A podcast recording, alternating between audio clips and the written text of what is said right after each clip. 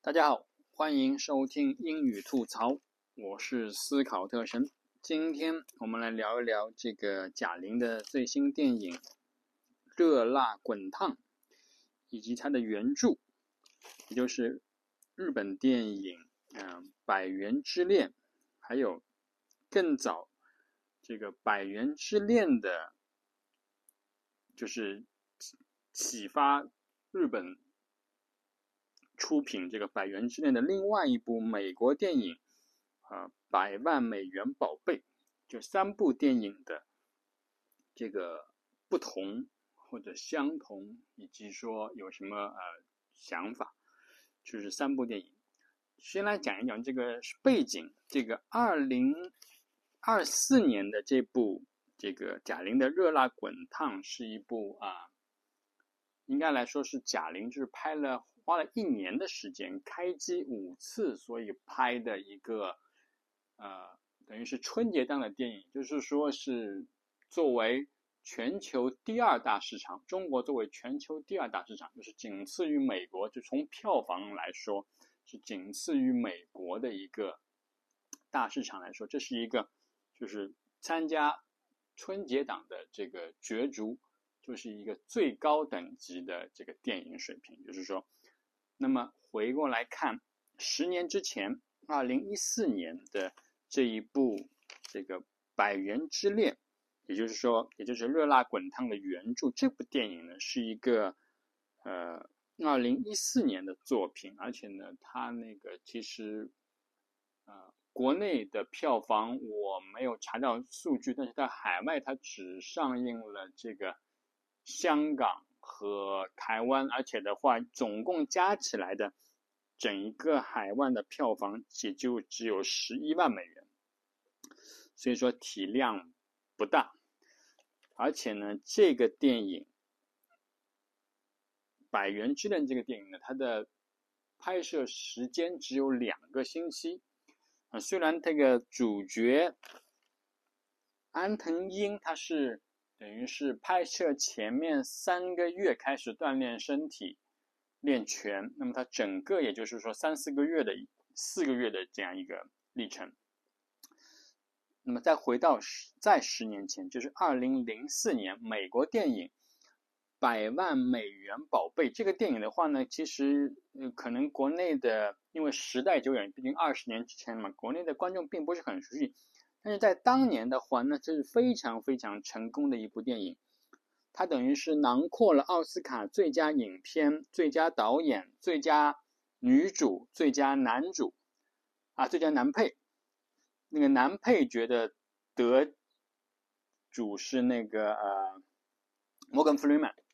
就是著名的这个黑人上帝，对吧？演上帝出名的。所以说这个票房，而且呢，它是用等于是。嗯，三千万的制作成本，获得了两亿二两点一亿美元的这个票房，所以呢，当年来说是既叫好又叫座，是非常非常成功的。那么这部也是一部拳击电影，它的它是有原著的，它的原著呢是一个呃拳击的著名的叫 F.X. To，他是一个拳击的著名的呃。拳击手也是评论家，他也知道很多拳坛的那个内幕的故事，所以他写了一个呃关于拳击的故，就讲的这个故事呢，就是是怎么回事？就是讲有一个三十二岁的啊餐厅服务员，这个这个三十二岁这个很重要，像我们下面都会多次提到，这个三十二岁的有一个美国的女餐厅服务员。他呢是一心想当一个拳击手，但是呢他的家庭背景很不好，他就是说他爸爸早就死了，妈妈是一个大胖子，好吃懒做，啊就是吃福利的，啊哥哥是个罪犯，啊妹妹带着一个小孩也是坑蒙拐骗，就是他们一家都是坏人，但他是一个好人。嗯，那由于生活所迫呢，他等于是很小就开始呃在餐厅打工，到了三十二岁，他唯一的梦想就是要要要打拳击，但是他没有钱，呃也没有人收他，就是这样一个背景。但是呢，然后讲了他们教练，他那个教练呢是拳击馆的教练呢，他是一个很好的教练，但是呢，他的刚刚他的他说他对他有自己的规划，他比较偏于保守，他有一个的徒弟，就是说呃，马上就要这个，他想出去比赛了，但是他跟他教练说你还是等等吧，然后这教练这徒徒弟觉得我岁数也挺大了，再不出去打的话就就老了。然后就就就另外就找了一个经纪人，他就走了。那个这个时候，这个这个教老老教练也七十多岁了，就就很伤心。那同时他家里那个拳馆还有一个扫地僧，就是男配角，这个雷根弗瑞曼，雷根弗瑞曼演的那个扫地僧，又管扫地又管又管打扫，又又是等于管家一样的人物。那么就是就看这个这个男主女主角过来要练拳嘛，就就女主角叫 Maggie，Maggie 过来要练拳，然后就就就劝说那个导演去收他。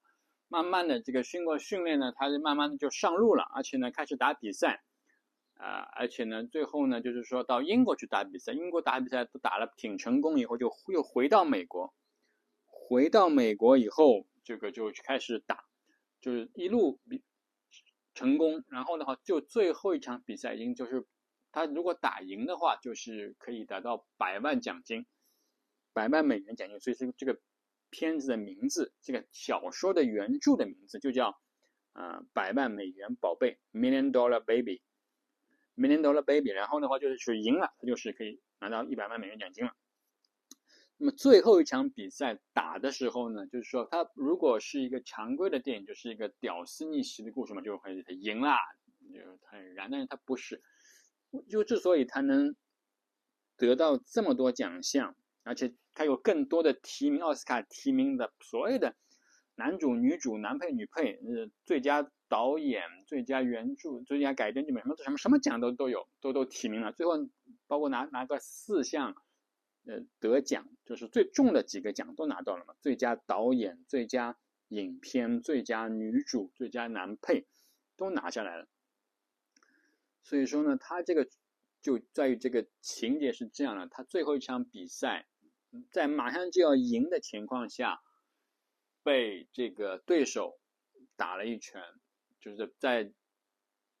第三回合结束的时候打了一拳，从背后打了一拳，就是犯规的。打了一拳，然后他这个女主角倒下，从在拳台上倒下，然后脖子磕在那个放在拳击台角落上面一个凳子上，然后就他就瘫痪了。瘫痪以后呢，就等他醒过来的时候，已经这个瘫痪了，总在床上面根本不能动。然后这时候还有更更的镜头，他的那个家里人。妹妹啊，妈妈过来要房子了。妈妈一开始的时候，女主给他卖买了一个房子，然后送给他。这个这个他妈跟他说：“你为什么要给我买房子？你给我钱不是很好？你给我买了房子，我怎么能再继续拿低保呢？有房子的人是不能拿低保的。你这个人太笨了。”然后，然后等等他，等他看到这个女主他的女儿瘫痪了以后，他们女主女主角就。觉得家人就来了啊，但是呢，这一开始不来，等了很长时间，在在玩了一大圈以后再过来，就是拿个带着律师，就是让他签字过户，过户房子。呃，女主角结果拒绝了，不同意。然后呢，这个女主角说：“我现在就是这样，已经废了，我要自杀，让那个教练老教练让他自杀。”帮他自杀，老教练说我不同意，我就出于这个宗教的信仰，出于这个我对你的爱护，我都下不了这个手。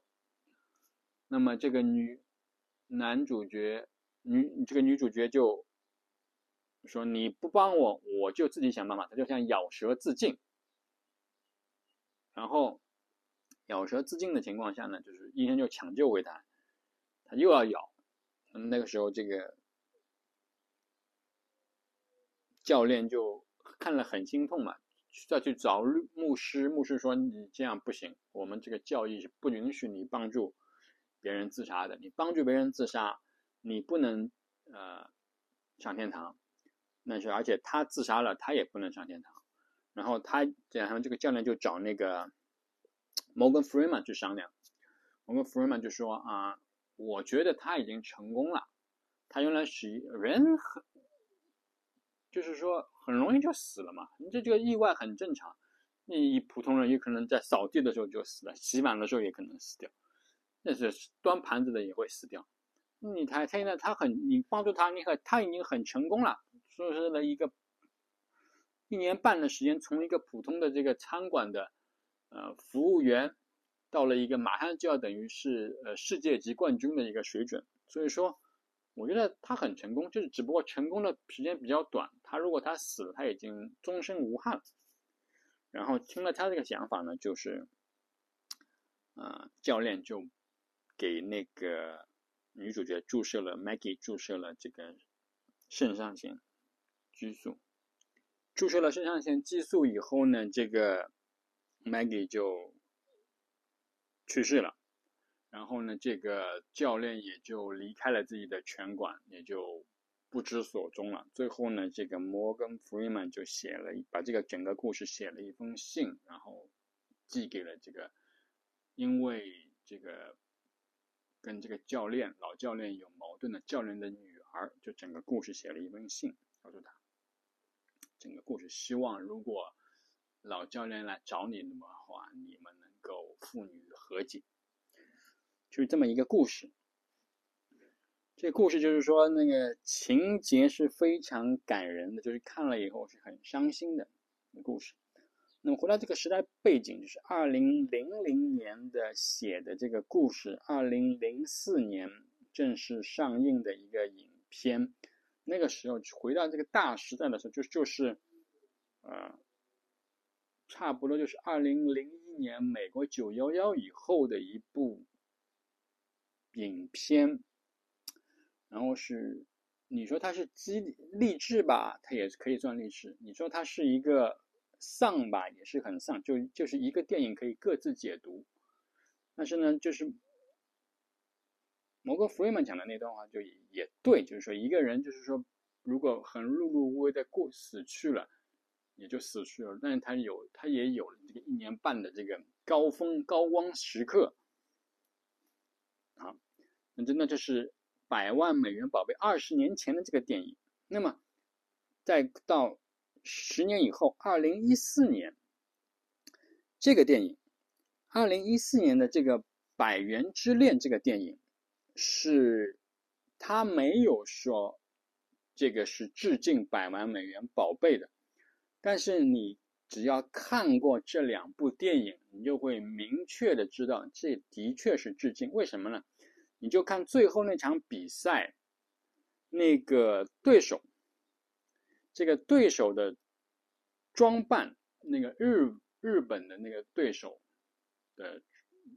女主角的对手，那个他就梳了一个，就是就是黑人式的脏辫的样子，就是跟《百万美元宝贝》里面那个对手的样子是一模一样的。而且呢，他的名字叫。百元之恋，对吧？One hundred yen love，百百元之恋，这么对应的就是百万美元宝贝嘛？这个很明显的一个对应关系。而且呢，这部电影的话呢，是二零一一年的时候就已经写完了，导演导演这个编剧就写完这个电影剧本了，然后。这个时候就三幺幺的，二零一一年三月十一号美东日本大地震的时候，就是后来就是福岛核电站出事故的那个大地震的时候，那那个时候这个，就日本就是最丧的那段时间，就是沉闷的电子，然后就拍了这个电影。这个电影而且就刚前面提到过，他只拍了两个星期就拍完了，是一个小制作的电影，在。国内的话，在日本国内的口碑是非常好，但是票房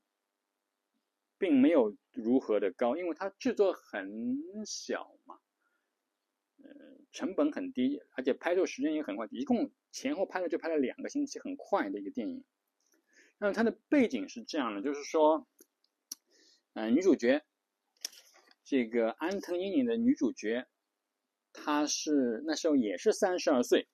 跟百万美元宝贝的年龄是一样的，三十二岁。她的名字叫在片中的名字叫斋藤一子，然后她的一个妹妹，他们家名字取名字很潦草，她的妹妹叫做斋藤二斋藤二三子，就是姐姐叫一子，妹妹叫二三子。然后呢，他那个他们家呢是开一个便当店，卖便当，卖卖饮料，卖这个一个店。然后呢，他就在家里面帮忙，主要是妹妹帮那个老呃爸妈。妹妹也有一个小孩儿，然后的话呢也离婚了。然后呢，这个女主角。斋藤一子呢，也三十二岁，在家那个好吃懒做、无所事事这个样子。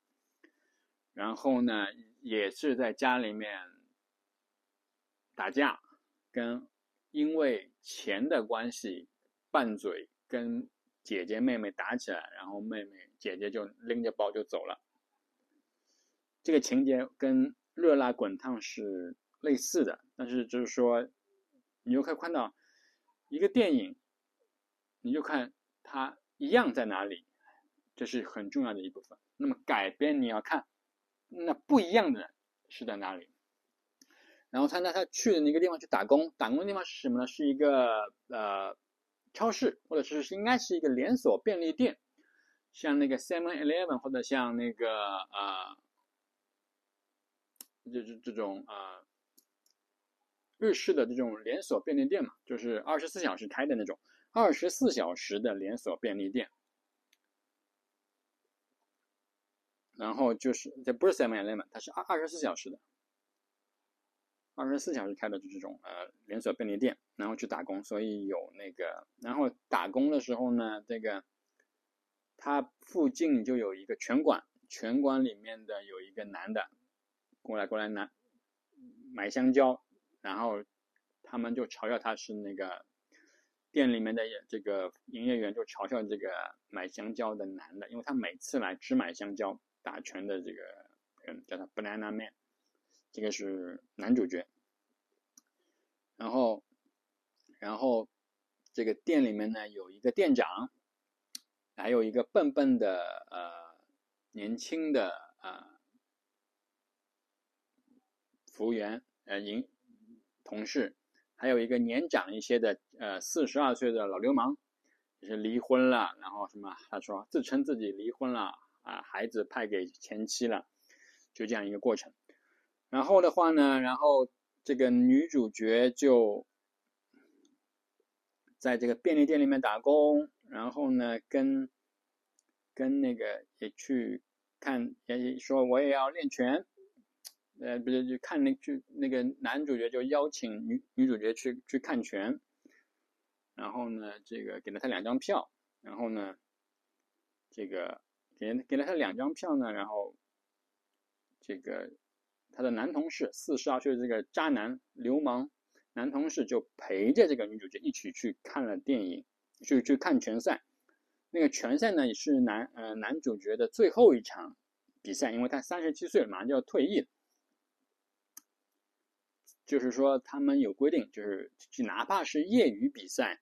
也三十七岁男的必须退役。他还有号称是女的是三十二岁必须退役，这是在片中设定的日本拳坛的规则。呃，没有考证过是真的还是假的。嗯，片中的设定是这样的：三十二岁、三十七岁，男的三十七岁。然后他最后一场比赛，这个男的是输了。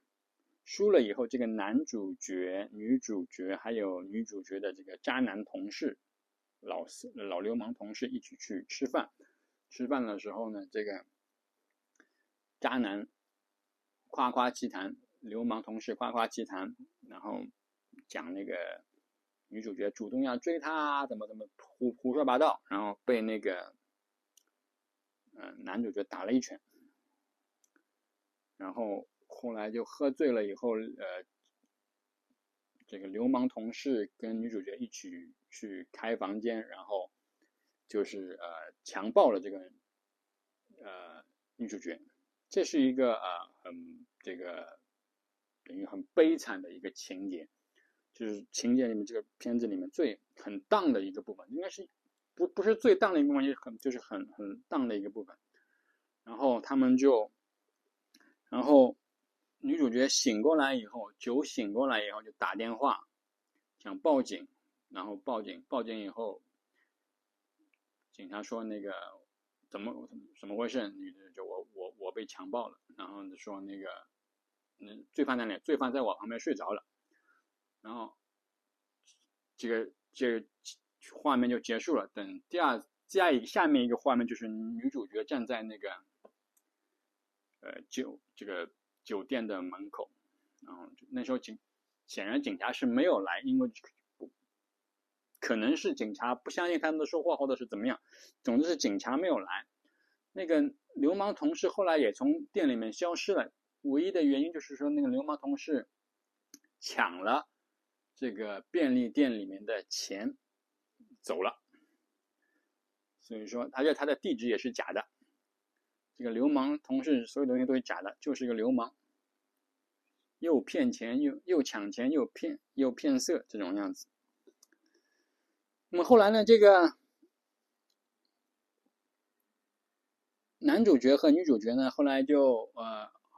好上了。就男主角到女主角家里面去去去住的房子，那里面同居了。同居完了以后呢，过了两天正常日子，然后，女主角是有一天早上出门的时候说：“哦，我待会儿买菜回来啊。”跟他讲什么？然后那个男的就说：“我又不是你，你在这话什么意思？我又不，你又不是我老婆。”然后这个男主角就看到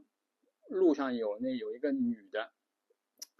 卖豆腐就是豆腐西施吧，在那推着一个小车卖豆腐，就卖豆腐。然后他这个男的就跟着卖豆腐的人去问他：“哎，你要不要招人呢？”他说：“好，我去招人。”等后来他就跟着那个卖豆腐的人一起去了，就再也没有回来。等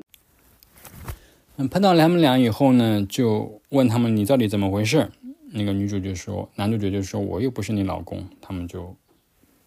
就结束了。然后女女主角就开始练拳，练拳完了以后，呃，开始进化，然后就是这时候，最后请那个啊爸爸妈妈、妹妹一起来看拳，也也也同样一个情节，就是他们他回到那个他店超市不干了，回到他妈爸妈的那个便当店里面打工，然后。男主角过来买买饮料，然后重新碰到，然后女主角追男主角，这个情节是跟这个《热辣滚烫》里面是一样的。然后去追到他，然后请男主角就来看他的拳，然后最最后看拳的时候，嗯，最后一场比赛这个三个几个回合的打法也是完全一样。嗯，如果你看过《热辣滚烫》了，我说这个情节是完全一样。但是为，呃，最后就是说，同样是左拳比较厉害。第四回合的时候，左拳打了对手一拳，但是后回过头来被对手一拳击倒。然后这个，但是唯一的区别就是，最后日本版的呃这个《百元之恋》，它是女主角。跟男主角一起走了，就是等于是复合了。但是在贾玲版的《热辣滚烫》里面，男主角和女主角，男主角请女主角去吃牛蛙，贾玲说：“我不喜欢吃牛蛙，而且我就是说没有表示要复合的意思。”而且女，哎，贾玲就很帅的走了。这就是一个就最大的不同。然后的话呢，还有一个不同就是说，贾玲版的是家里面开的是超市，然后去打工的是一个餐馆，对吧？然后这一段呢，我觉得我感觉是有一点致敬这个《百万美元宝贝》的，因为《百万美元宝贝》的女主角是在餐馆里面打工的。而且她又提到了一个房子的问题，因为在等贾玲在地上闪回的时候啊，你们看到她有三个地方闪回吗？第一个是，呃，他跟妹妹张喜，这妹妹打了一打架打了以后呢，他还是回来签字，就是说把自己姥姥给他的房子过户给他的妹妹，让妹妹的儿子上学。这个房子的这一块，我感觉是这个房子的问题，在日本版的《百元之恋》里面是没有的，但这个房子在《百万美元宝贝》里面是一个很重头的一个情节，所以说这个房子这一块呢，也我觉得也是致敬《百万美元宝贝》的。然后他一个表妹，呃，杨紫演的这个表妹骗。贾玲上节目，然后带出来，啊，马春丽对吧？和魏翔、马丽和魏翔演的呢一对夫妻在那干仗，一个心理学家，一个作家，然后干仗。这个这段戏里面，我觉得的这个这个是都没有的，日日本版、美版都没有。他这这段是完全本土化的一个操纵，就是讲，呃，被被亲戚骗，然后的话，前男友。前男友的那段闪回，就是说李雪琴的演的闺蜜，还有乔杉演的前男友，他们两个呃，最后那个让他伴娘，让呃前他劈腿，李雪琴就是前男友乔杉劈腿李闺蜜李雪琴以后，李雪琴跟乔杉结婚，然后还请贾玲做伴娘，贾玲还同意了。那这段。这段闪回也是呃加出来的，这个这一段狗血情节也是加出来的，就是也是在全面两版里面都是没有的。这就是说是它是一个增加。同时的话呢，你会看见《百元之恋》的它这个为什么叫百元呢？因为他们那个超市那个便利店里面，二十四小时便利店里面都是买便宜货，一百元日本日元的便宜货，所以叫《百元之恋》。然后这个热辣滚烫，它的英文名字，